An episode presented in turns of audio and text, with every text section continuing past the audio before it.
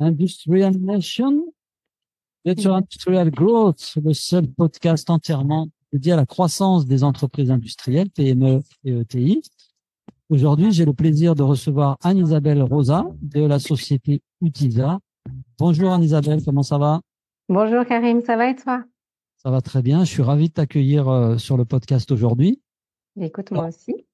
On va parler achat. On va parler achat. Euh, c'est un, sujet qui fâche ou pas. Hein. Je ne sais pas si c'est un sujet qui fâche, mais en tout cas, il y, a des opinions parfois assez, euh, assez, euh, comment dire, tranchées sur le rôle des achats dans une entreprise. Et aujourd'hui, tu es là pour nous apporter un peu ton expertise, l'expertise d'Utisa sur ce sujet. Est-ce que tu peux te présenter et par la même occasion présenter un peu Utisa? Alors écoute, moi je donc je j'ai une, une expérience euh, au sein de PME industrielles manufacturières euh, de plusieurs années, on compte plus. En tout cas, euh, quand on aime, on compte pas. Mmh. qui m'ont permis de, de voir un petit peu toute la chaîne de valeur de l'entreprise, euh, puisque j'ai fait euh, du développement commercial à l'international, de, de, la supply chain, de la gestion de production pendant quelques années, du marketing. Donc, ce qui m'a permis de voir un petit peu tout le parcours euh, client et puis comment on répond aux besoins des clients. C'était dans quel, secteur industriel? C'était quel type de, de, sur quel type de marché? Alors, c'était sur des marchés. j'ai travaillé très longtemps sur un fabricant de gants de protection. D'accord. Euh, français euh, qui euh, est installé dans l'Ain et qui fabrique beaucoup avec des matières type cuir, voilà, sur tous les secteurs d'activité. Et puis, j'ai travaillé également dans les objets promo un peu plus tôt, euh, fait plusieurs remplacements. Voilà. Donc, j'ai travaillé dans, dans pas mal d'entreprises au global. Et en tout cas, des gens qui fabriquent, qui conçoivent et qui fabriquent des produits. OK. Voilà. On est vraiment à, l'origine du besoin, en fait, du besoin client. Ok. Et c'est ce qui m'a donné envie de rejoindre euh, Utisa, c'est que du coup, j'ai eu envie de pouvoir mettre un peu à disposition euh, euh, des, bah, de la structure et au service des clients industriels ma vision un peu globale. moi, je suis très orientée amélioration continue des process. J'ai géré pas mal de projets. Et je trouvais intéressant de pouvoir aller euh, trouver des solutions pour les clients industriels pour améliorer leur processus et leur rentabilité. Et donc, Utisa, c'est une société de conseil et de formation. C'est passé du euh, côté obscur. Hein. C'est ça, exactement. Ouais, tu vois, je suis passée. À... Tu te rends compte, hein, tu es passé du consultants qui sont là pour voler l'argent des entreprises alors nous, on dit, on dit surtout qu'on leur fait gagner de l'argent. Oui, c'est ça. Euh, et puis on en prend un petit peu au passage. Euh, mais en tout cas, l'objectif, c'est surtout de leur faire euh, gagner de l'argent et d'enlever les cailloux dans la chaussure qui coûtent cher. Voilà, enlever les cailloux qui coûtent cher. Alors justement, tu peux nous parler un peu d'Utisa C'est quoi comme, comme type de... On peut parler d'un cabinet de, de conseil, c'est ça? Oui, c'est ça. Oui.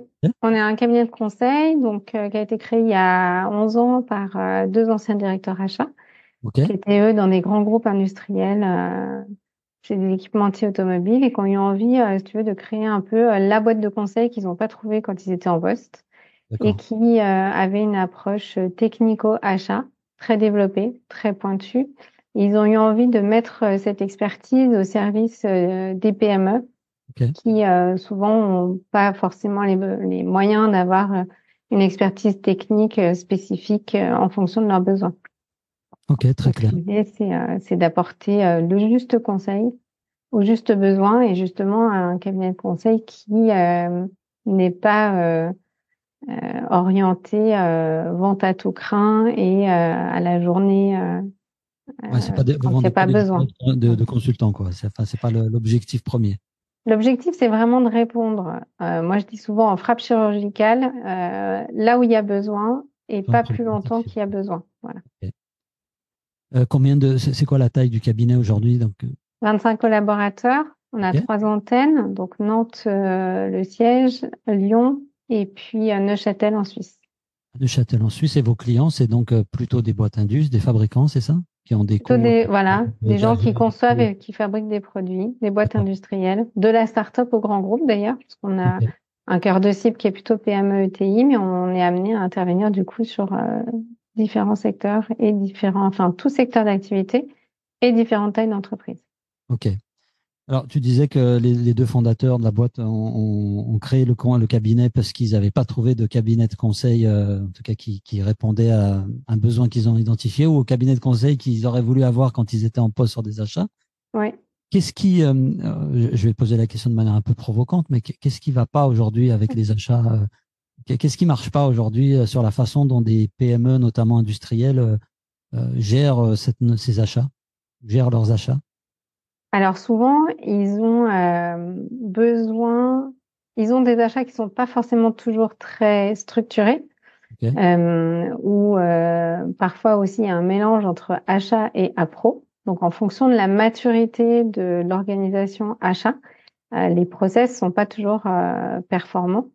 Et nous, on les invite effectivement à analyser bah, ce qu'ils dépensent, puisqu'aujourd'hui les achats, ça pèse quand même très lourd pour les entreprises, que ça soit, tu vois, au niveau des euh, achats de, on pense euh, souvent aux achats de transport euh, et d'énergie, mais il y a aussi tout ce qui est achat de composants et ça pèse assez lourd dans les stocks. Ça peut être assez critique. Aujourd'hui, ce que tu dis, c'est que c'est pas forcément, en tout cas, bon, des, des grands groupes, j'imagine, qui structurent les choses et encore, on peut avoir des surprises, mais c'est quand même peut-être plus professionnalisé, on va dire. Sur des PME, ce que vous constatez, c'est que la, mission, elle est un peu euh, soit mal comprise, soit mal, euh, comment dire, mal, euh, mal déployée dans l'entreprise. C'est ça? Alors, elle est souvent gérée dans l'urgence mmh. et puis avec des habitudes qui ont été prises au fil des ans. Et ce qu'on peut être amené à faire, nous, c'est, bah, il peut y avoir des à de besoins ponctuels aussi, tu vois, de mettre de l'énergie sur des achats projets ou quoi. Et puis, il y a un besoin parfois de prise de hauteur, de prise de recul pour arriver à mettre en place, euh, on va dire, une stratégie un petit peu euh, construite et permettre d'être plus efficace, plus efficient. Ok. Qu'est-ce que qu'est-ce qu'une boîte euh, Enfin, j'ai envie de poser la question différemment. Tes, tes deux fondateurs, là, j'ai pas retenu leur nom, mais tu, tu vas me les rappeler. Sylvain Faure et Bruno Favreau. Sylvain et Bruno, quand ils ont monté la boîte, qu'est-ce qui qu'est-ce qui faisait mal dans leur entreprise En fait, qu'est-ce qu'ils auraient voulu faire différemment et qu'est-ce qu'ils attendaient comme, comme conseil euh, qu'aurait pu leur donner un cabinet comme Utisa? Alors, je pense qu'ils attendaient un, eux, ils allaient eux-mêmes développer euh, des méthodologies type euh, design to value, design to cost avec leurs fournisseurs. Et ils développaient beaucoup une relation de partenariat avec leurs fournisseurs pour aller identifier des leviers de gain et les aider à améliorer leur performance ça les aidait aussi à mieux acheter du coup. Et euh, c'est ce qu'ils ont eu envie de. Ils se sont dit que les les entreprises de conseil vont, quand elles sont trop généralistes, elles vont pas assez dans la spécificité. Tu vois, quand tu achètes une pièce d'usinage, bah, par exemple, il faut que tu comprennes bien qu'est-ce qui fait la structure de coût de cette pièce? Euh, et c'est euh, sur cette expertise-là, ce type d'expertise-là en tout cas, qu'ils ont eu envie euh, d'apporter un éclairage euh, beaucoup plus croisé entre technique et achat. Et je, en, t'écoutant, je me demande même si, euh, on prend l'exemple de l'usinage d'une pièce, euh, si, une PME qui fait de l'usinage depuis des années, je suis pas sûr, mais peut-être que je vais me faire, je vais me faire tailler si je dis ça. Je suis pas sûr qu'elle-même comprenne parfaitement la structure de coût de sa pièce. Quoi. Et, et, je dis ça parce que j'ai vu parfois des, des façons de chiffrer, par exemple, les devis on mmh. se rend compte que ben voilà, le, commercial, il a une espèce de tableau Excel qui est là depuis des années, euh, qui est un peu au doigt mouillé. Moi, c'est un peu le sentiment que j'ai eu chez plusieurs euh, prospects ou clients dernièrement qui n'avaient pas structuré la manière dont ils vont vendre le truc. Ça veut dire qu'ils sont pas capables en fin de chaîne au, niveau de, la force commerciale d'avoir un outil qui leur permette de, de, donner un prix facilement aux clients. C'est toujours très compliqué. On va chercher, on va fouiller. Et, et du coup, j'ai l'impression que parfois c'est lié aussi à la structure du coup. Je me trompe?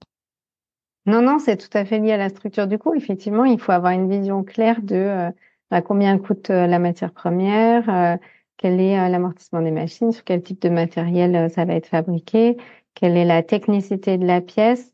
Et nous, tu vois, quand on travaille en conseil, en conception, parce qu'on fait aussi, on travaille de la conception à l'industrialisation, on va aider aussi à aller décider quel type de conception va coûter le moins cher en production.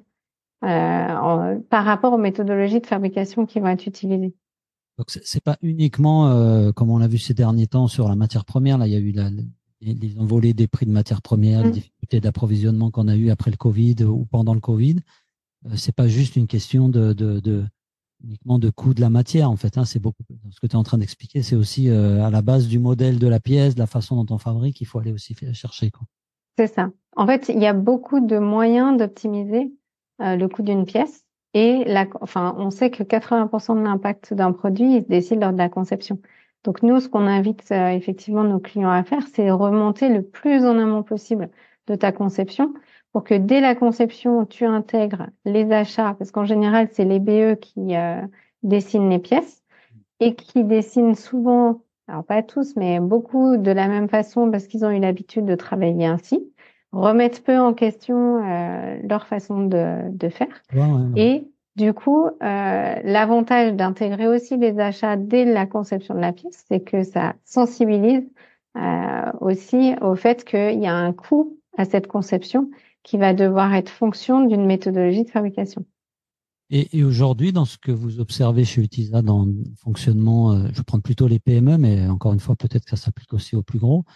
Euh, est-ce que c'est des choses qui se font euh, Est-ce que c'est naturel? Moi, moi, le sentiment que j'ai vu de l'extérieur, c'est que le bureau d'études, les ingés vont développer le truc, vont euh, peut-être mettre un peu des notions de coûts, de matières premières ou de pièces intégrées.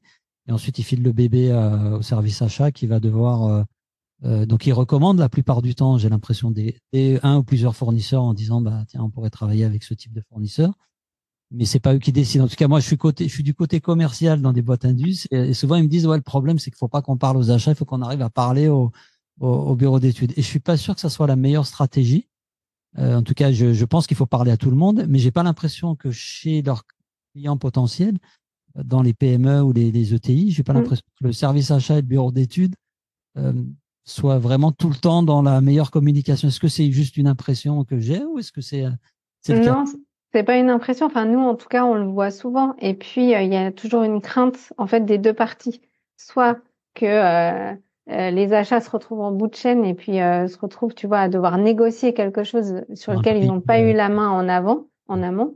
Et puis, de l'autre côté, le BE qui va devoir, enfin, qui va se voir potentiellement déconstruire tout ce qu'il a fait parce que les achats vont dire, bah, non, mais ça va pas du tout au niveau du coût, etc. Et c'est pour ça que nous, par exemple, dans les euh, chez Utisa, dans les, les projets de les missions de design to cost qu'on mène, on intègre des équipes pluridisciplinaires. On met autour de la table, tu vois, le marketing, les ventes, la production, le BE, les achats.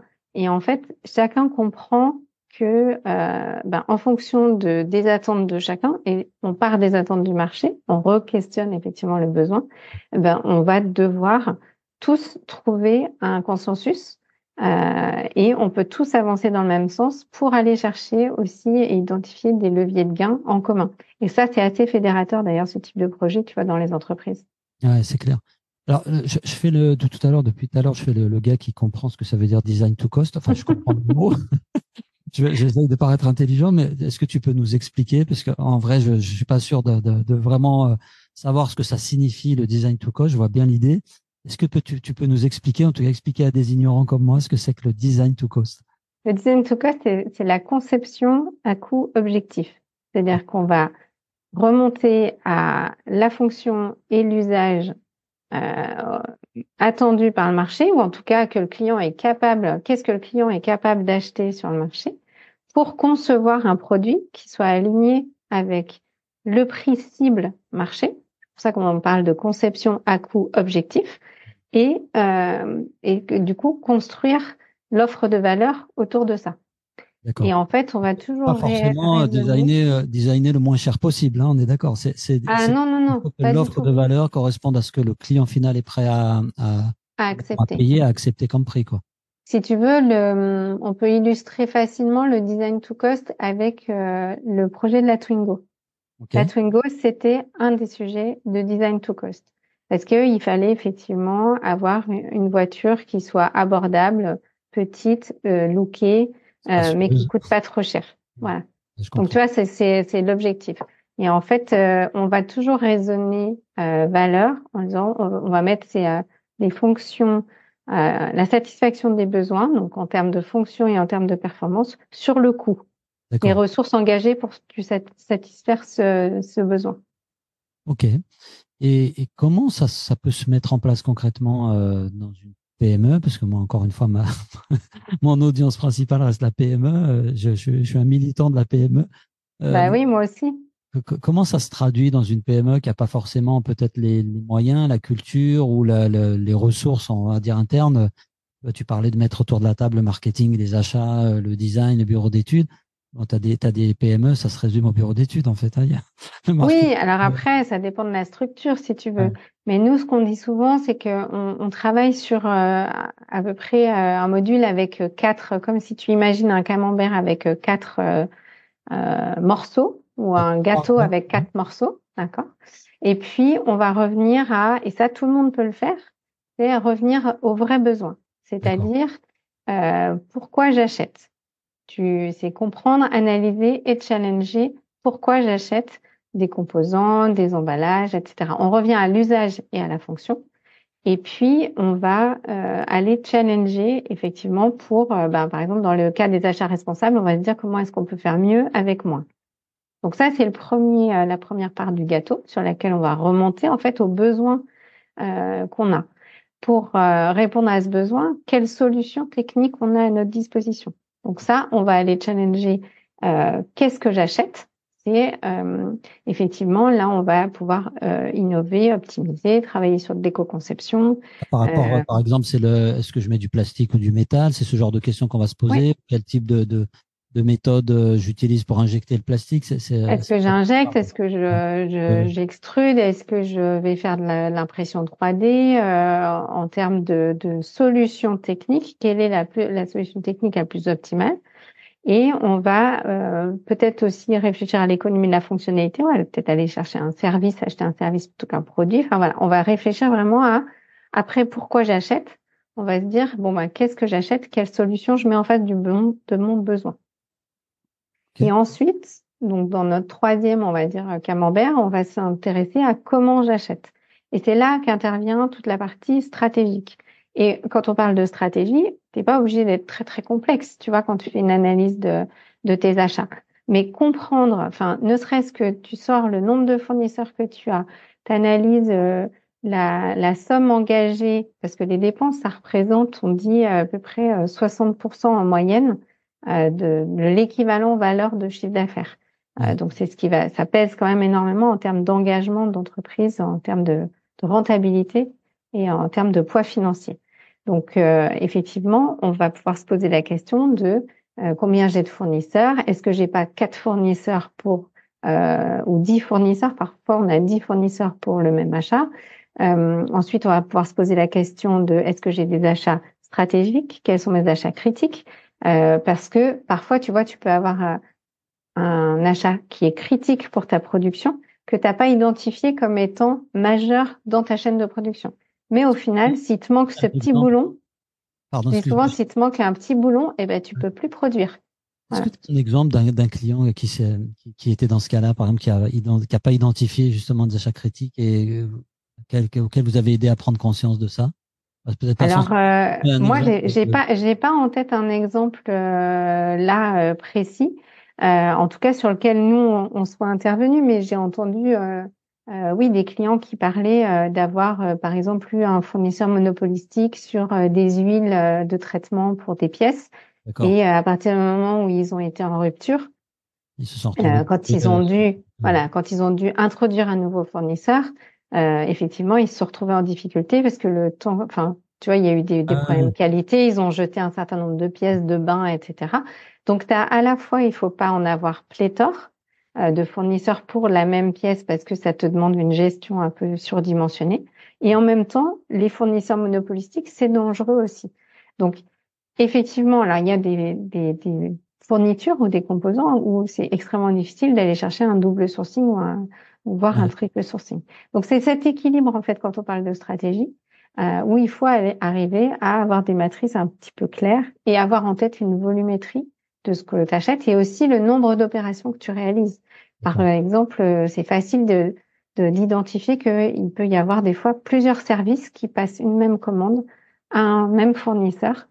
Euh, Et donc, du coup. Sache que les autres achètent. achètent tu démultiplies, tu vois, le nombre euh, de, commandes. Donc, par exemple, si tu passes, j'en sais rien, euh, s'il y a cinq personnes euh, de services différents qui passent tous les jours une commande au même fournisseur, lui il reçoit cinq commandes, toi tu dépenses l'équivalent de, on va dire, je crois qu'on chiffre entre 50 et 150 euros euh, le passage de commande. Bah, c'est ce que ça te coûte en fait euh, à toi. Passer à gérer la commande. voilà. Et en face, du coup, tu as, bah, tout le l'expédition, le transport, le, la réception, le contrôle mmh. qualité et la facturation.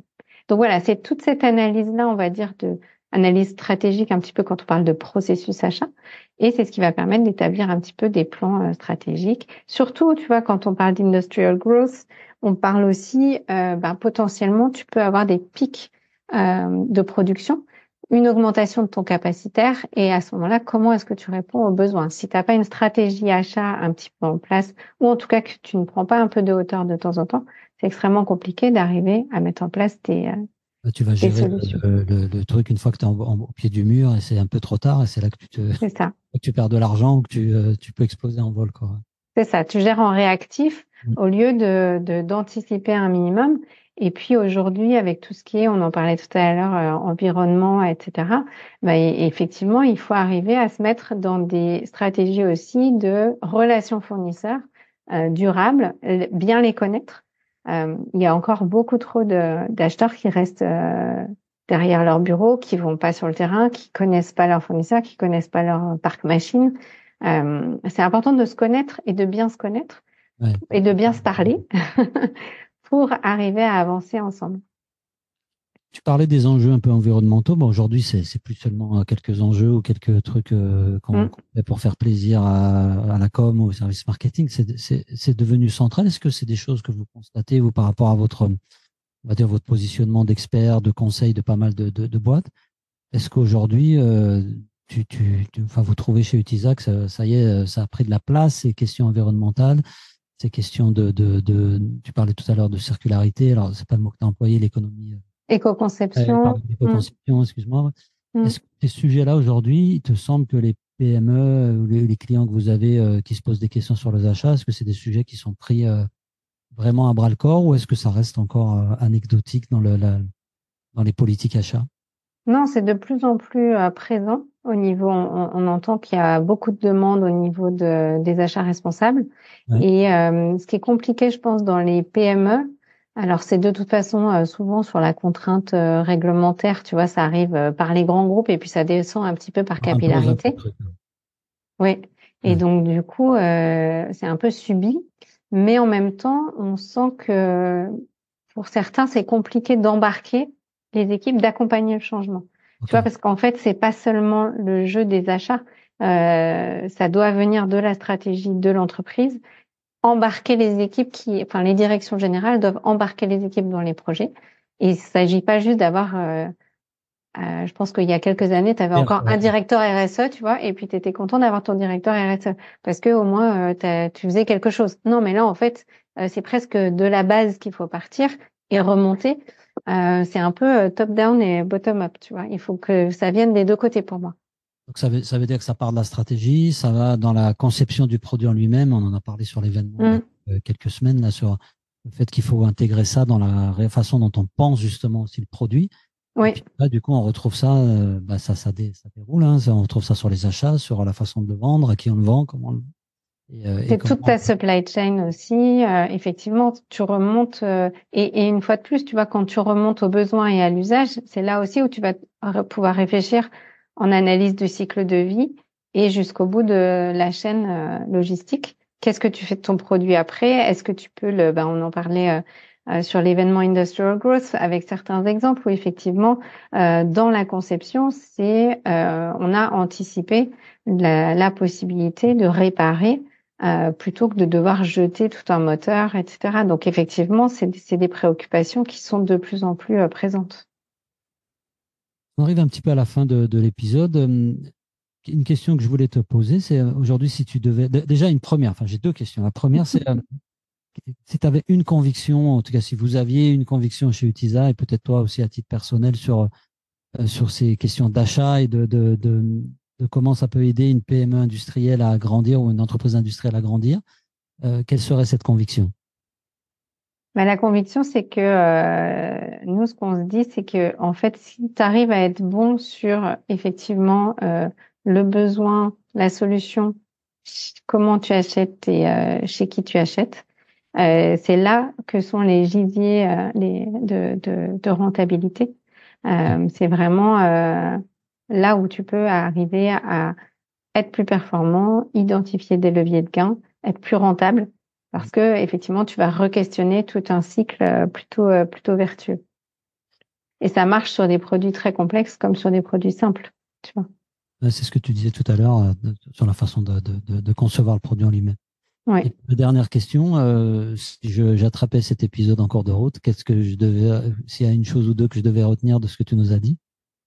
Ben, les achats sont, pour moi, les achats sont clés dans la stratégie d'entreprise et euh, c'est aussi aux achats de d'aider à accompagner le changement vers une, une industrie plus responsable et plus durable. La fin, la conclusion, c'est que les acheteurs ont un rôle à jouer. C'est pas simplement des méchants qui, qui et, et qu'il faut essayer de contourner quand on a quelque chose à vendre. Non. Et surtout pas. Il vaut mieux euh, s'en faire des alliés, d'une part, et d'autre part, il faut voir que c'est un métier euh, qui a été en tension. Ils ont été, moi je dis souvent, dans la machine à laver pendant deux ans, voire trois ans, entre tension sur les approvisionnements, rupture des chaînes d'approvisionnement, euh, difficultés logistiques, achats pro, etc. Et... Comment? On leur, en a, on, leur en a beaucoup demandé euh, ces, deux ou trois dernières Oui, oui, oui. Et, et en fait, tu vois, j'entendais l'autre jour qu'aujourd'hui, on leur demandait euh, avant, on leur demandait déjà de maîtriser à peu près 10 compétences clés. Aujourd'hui, on leur en demande 20 avec du savoir-être, de la coordination. Euh, c'est des vrais chefs d'orchestre, quoi. Messieurs, mesdames, les commerciaux, commerciales, industriels, si vous devez vendre à des acheteurs, mettez-vous dans leur basket et euh, rappelez-vous un petit peu à quoi ressemble la journée type d'un acheteur, qui est certainement aussi compliquée que celle du commercial. Exactement. Vie ma vie. De toute façon, on a deux fonctions miroirs. Hein. C'est clair, c'est deux fonctions qui sont parfaitement miroirs, je, je trouve ça. Donc, faut pas l'oublier. Anne-Isabelle, merci beaucoup pour, euh, pour cet épisode. Merci pour ce que tu as partagé sur la partie achat. Chers amis, ben, vous nous retrouvez sur toutes les plateformes de podcast. Merci à ceux qui nous suivent de live en direct sur LinkedIn et on se retrouve à très bientôt pour un nouvel épisode. Merci à tous. Merci Karim.